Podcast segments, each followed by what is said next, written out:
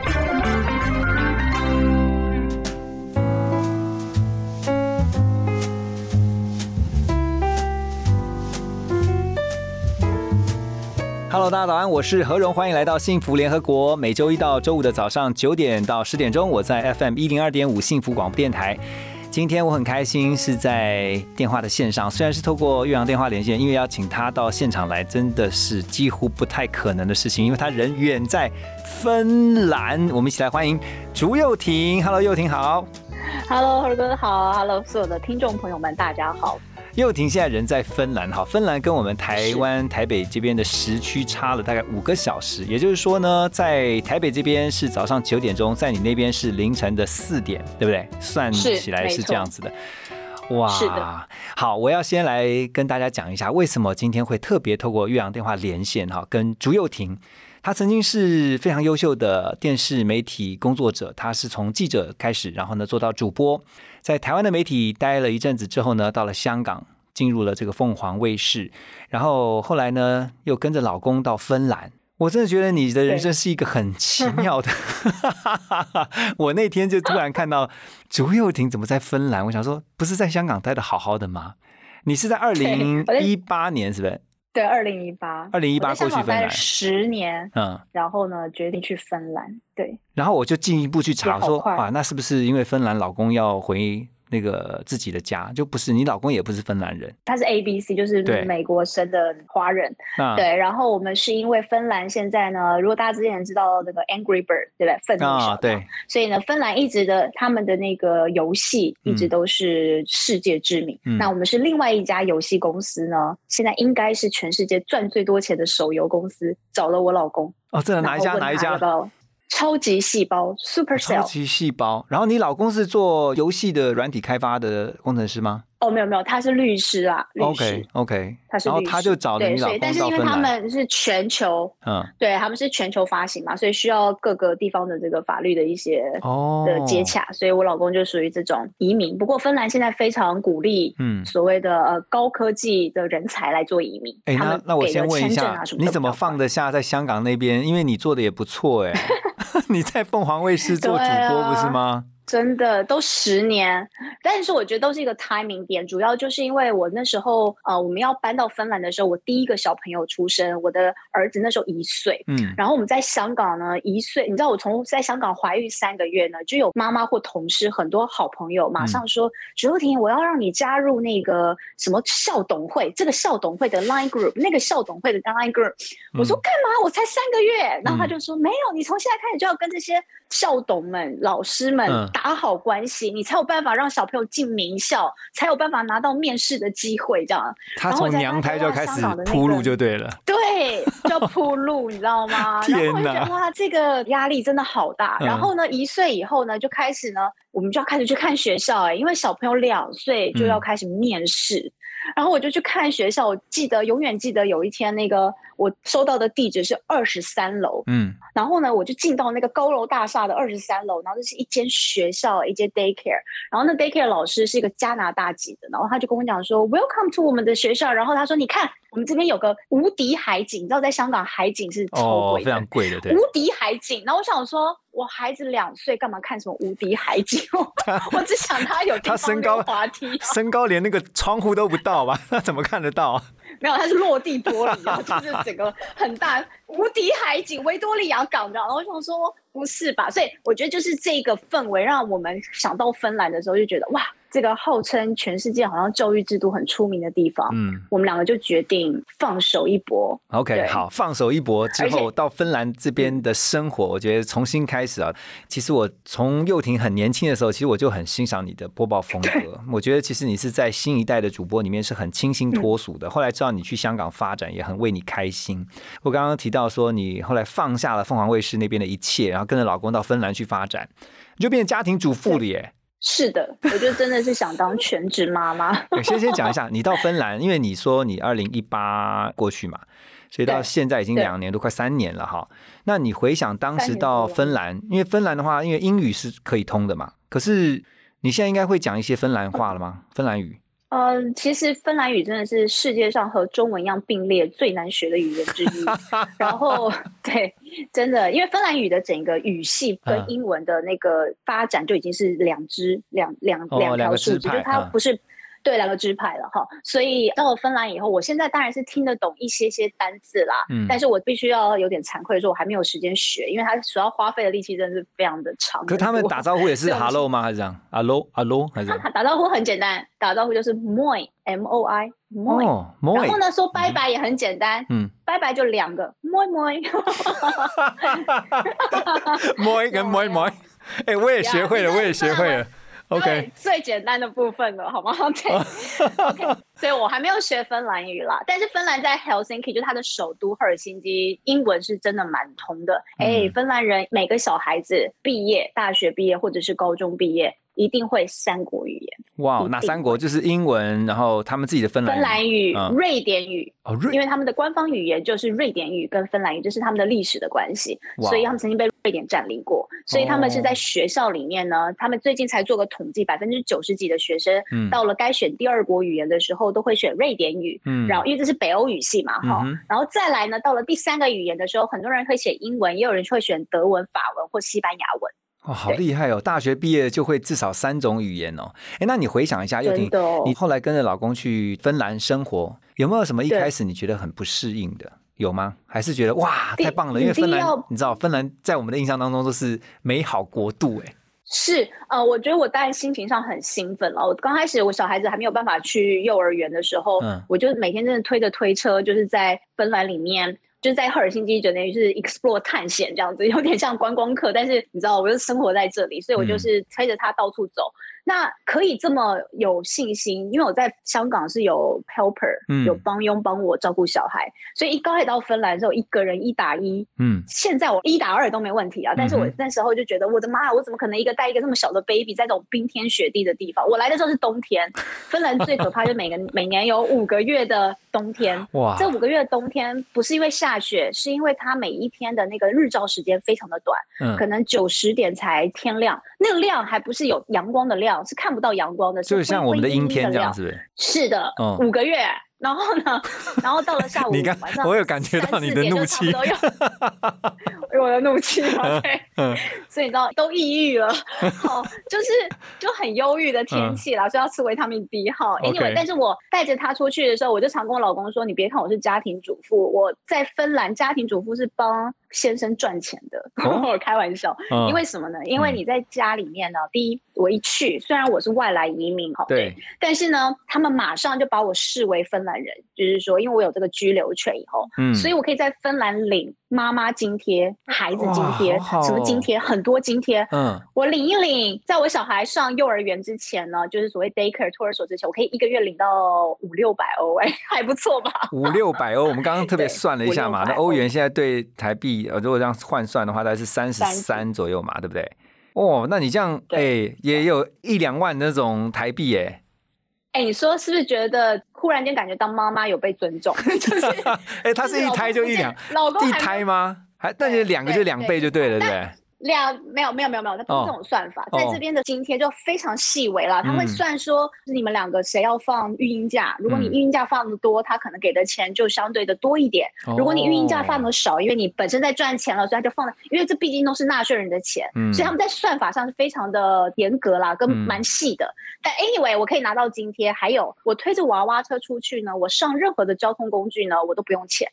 我也原因就是因为他们不想要让妈妈把那个娃娃车放在一个地方，然后跑到另外一个地方付钱，这样对小孩就是你知道，妈妈就离开小孩。哦对，当初的设计是这样，他们好对好好但是但重视现在你都孩子，对，超级重视。然后嗯你到任何地方都有微波炉，我不知道这真的是听众要有家里面有吃副食品的小孩，嗯，因为你那个都是要妈妈自己在家做嘛，你带出去就冷了。很多那个在亚洲的时候，很多人就不愿意出门，嗯对不对？因为想说很不方便，小孩要喂饱才出门。但是在芬兰，妈妈很独立，因为她哪里都有微波炉啊，你就围一下，然后盯一下，你可以自己吃你的你想吃的，然后就同时喂小孩。哦我觉得你这个分享 kids friendly 的这地方。这真的很有趣，而且对于这种母婴来讲，或者说对那个妈妈或孩子都是非常友善的。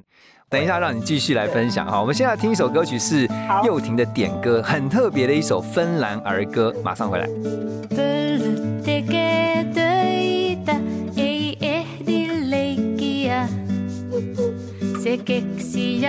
On käsistänsä tosi kätevä.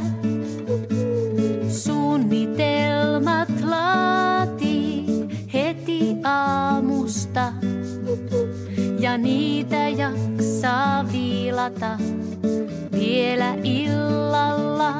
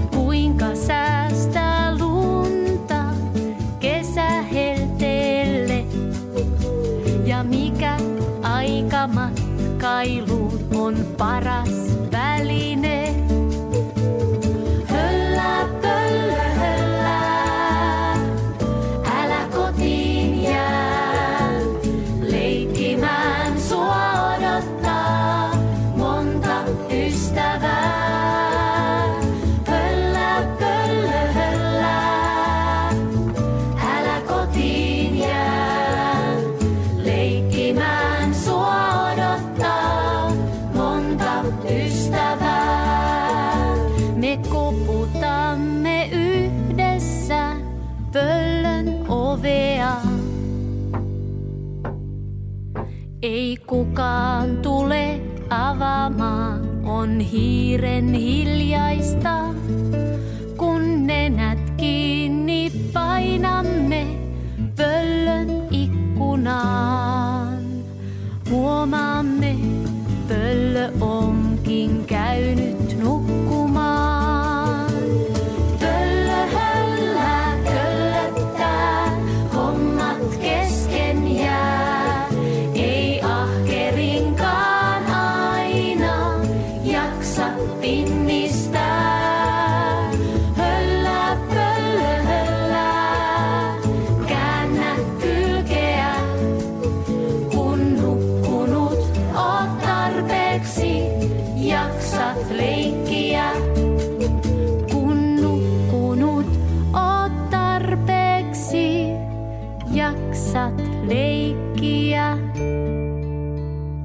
哇，这首芬兰儿歌真的很特别，我觉得好好听哦。这个歌名怎么发音？哈拉 polo 吗哈拉普鲁哦哈拉普鲁对，就是那个小猫头鹰，？OK，一个猫头鹰的意思。就我们去查了一下那个翻译啊，就说这是叫做放松的猫头鹰。你为什么会特别想点这首芬兰的儿歌啊？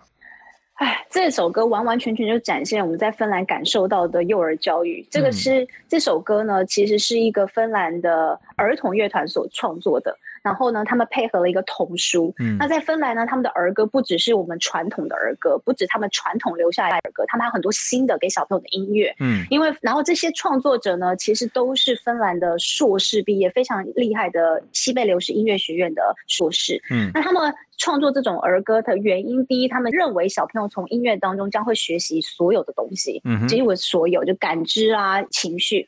然后你看，我们听那么多英文儿歌、中文儿歌，我们都是叫小朋友学 A B C 啦，学一二三，好好吃饭，好好洗手。但是没有一首歌会叫小朋友说：“你赶快睡觉。”我所谓的赶快睡觉，就是说你休息，你放松，小朋友不用那么紧张。嗯，然后呢，让你你先休息，你才可以有力气回来，明天再好好玩。哎，这真的我很特别。觉得哇，这个连大人听了都很感动。对他为什么会叫因为他们在他为什么叫小朋友放松？因为他们觉得这个是一个全人的教育，就是说嗯他们其实在这里非常鼓励孩子玩跟嗯快乐，嗯所以他们的一切即便你要教导他们任何的常规，都是从玩当中去学。那他们也认为小孩子每天就玩，而且你知道他们每年有一千个小时的户外时间，换算出来呢，大概每一天小朋友有一个小时是在户外。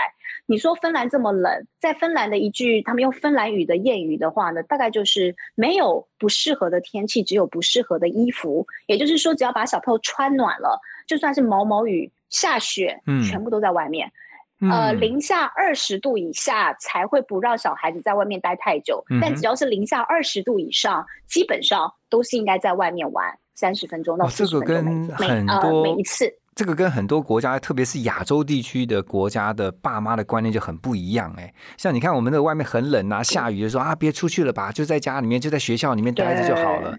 对啊，因没为我有一次也是听到，是。就像同样在欧洲那个英国，像他们在踢足球的时候，嗯。教练也没有说什么晴天踢球，雨天不踢，他说没有这种踢球就是有没有分天气的啦。对嗯，真的，我夏天的时候送我小孩去足球课也是，那天当天也是下了算是比较大的雨，然后呢，老师说没有，我们没有取消，你就给小朋友穿个雨衣防水的，我们就可以来踢了，这样。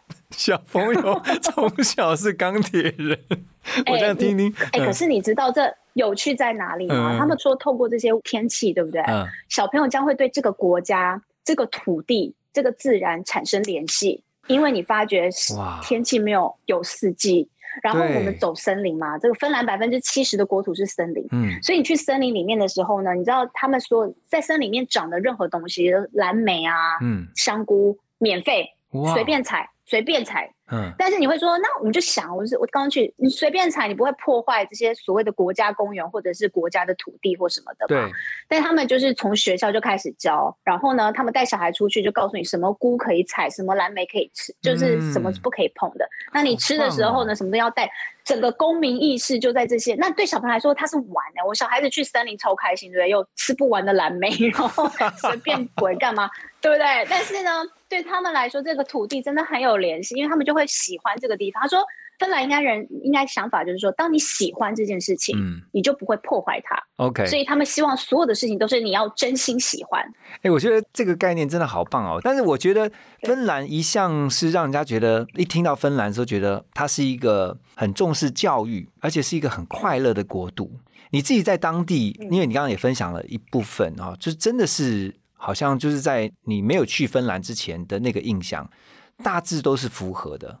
那特别是在教育这块，我想问一下啊，你刚刚特别提到说，他们希望是让孩子沉浸在玩，可是对于很多亚洲的父母亲来讲说，哇，这个玩，天哪，那要玩多久？对不对？就是音乐啊，对那怎么办？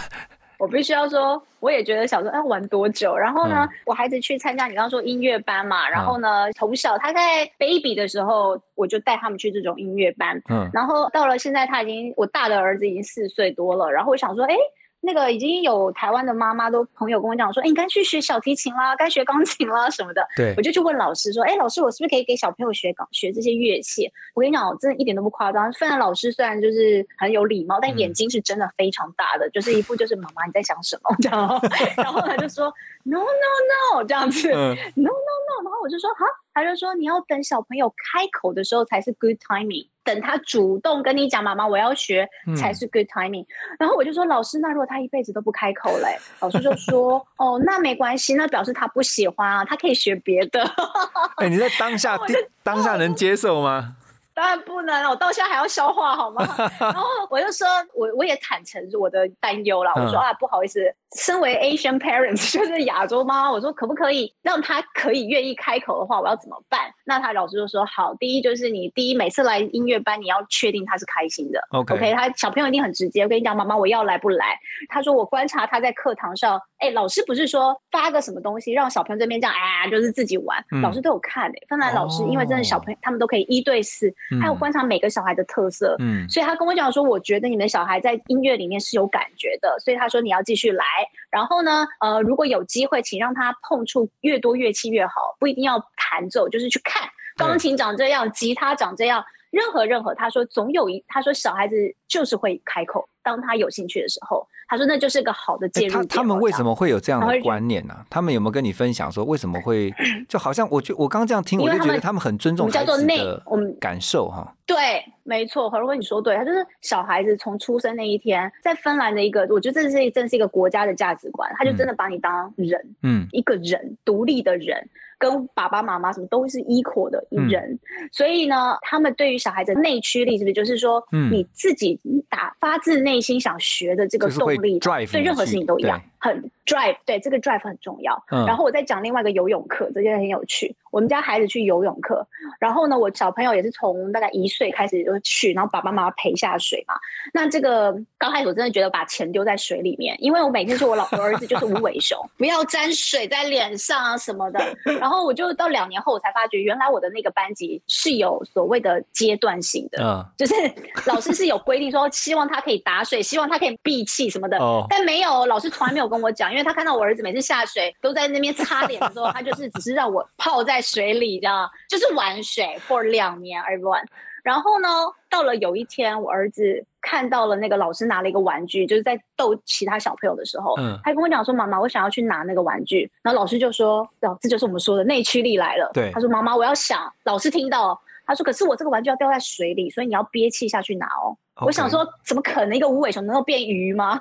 然后呢，老师就开开心心问他，我儿子就闭气下去拿了。各位，然后他就学会了，发生了。就开始学游泳。没有说学，我意思是说他不怕水，他现在就是、哦呃，我没有说像真的没有嗯像亚洲妈妈说、哦什么马上自由式没有啦，嗯真的就是对我来说就已经很大他至少不怕水他就，不怕下水啦。对，然后他，而且他可以闭气了。然后老师就给我给妈妈很大一个肯定，说妈妈，那这样的话，因为芬兰小朋友夏天都是在湖边，嗯就是小木屋过夏天，嗯嗯嗯那就是都在湖边嘛。嗯，然后他就说，妈妈，那这样小朋友只要学会求生，他碰到水不怕，对，他就会保证自己的安全。对对他们来说，学游泳是保命的，是救生的，嗯不是为了要什么自由式、什么蝶式、蛙式。对，嗯，哎，我们刚刚聊到说那个竞争力这件事情啊，我觉得很有趣耶，因为刚刚私底下聊的时候就发现说，芬兰看待竞争这件事情是很不一样的。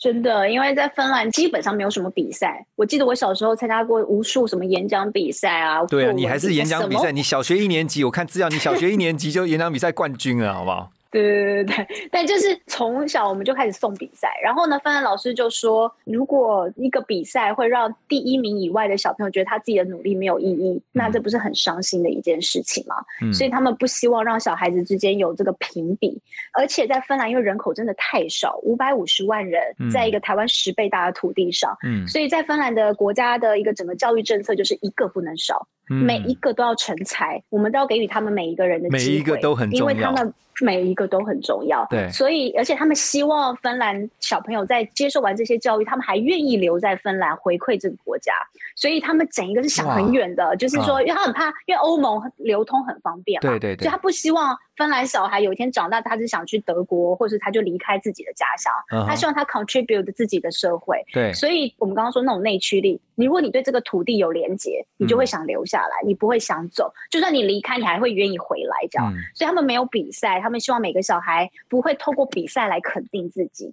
那你就会说，那我怎么知道小孩子厉不厉害，好不好，对不对？对对，因为我觉得这是很多亚洲爸妈会想的是说，不要让孩子什么输在起跑点呐、或是说你去参加比赛才知道他的实力在同才之间大概是排名多少的，对不对？是的，是的，是。所以我们对于孩子就是一个单一的标准。嗯，但是在芬兰，他们没有标准啊，也就是说，得第一名的他不见得是最好的人啊，因为他可能很会第一名，这个很重要不哎、快。对啊，对，因为我们都会觉得第一名是最厉害的，可是第一名只有在某个强项上面，那是他的强项，所以他得第一名嘛。而且他得第一名，他是不是真心喜欢这件事情？我们自己想想，我们自己的童年也不见得。嗯也就是说，我虽然很喜欢演讲比赛，但我作文比赛第一名，有时候是被我妈逼去作文比赛。就是我现在也不能当作家，也没有真心喜欢写作这件事。所以对于老师来说，真的芬兰老师他们真的观察每个小孩，他们还是有足球比赛。你说像这种运动竞赛还是有的，对还是有的。但是他不会让小孩觉得，我儿子到现在最常讲，真的就是说，it's not about result，就不是有关结果，it's about processing，、就是这过程最过重要。嗯，对你开不开心很重要，对你有没有 enjoy，你有没有学习失败，这个挫折容忍度，等等。他们有没有比如说呃，嗯强调个人的成就之余，其实更强调的是团队合作 （teamwork） 作。哦对，OK，对，真的是强调团队合作。嗯，，对，所以呢，就像我说，因为真的人太少，所以他们希望所有的人都可以一起做出一个 project 这样子。嗯。对，我刚刚突然想到，就是以前我在跑新闻的时候，我记得 Nokia 是芬兰的品牌，是是是。就是是是是，那时候他们就是呃，我我我开始知道说，OK，北欧的很多的国家，比如说芬兰、丹麦哈、他们在这些，嗯比如说特别是在设计方面，在科技上面，嗯他们很鼓励的嗯就是在创新这个部分。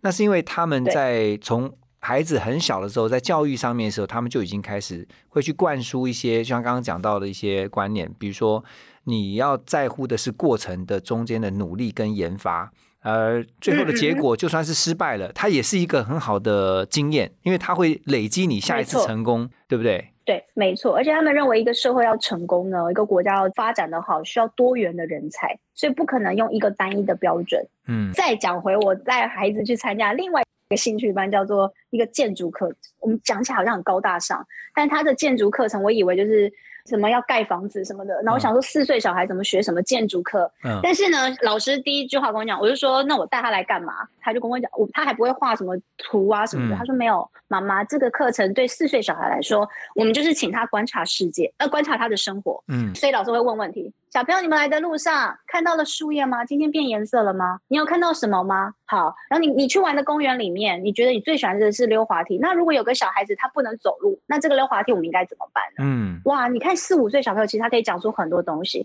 那小朋友可以请我给你的材料，弄出一个可以让坐轮椅小孩玩的溜滑梯呢？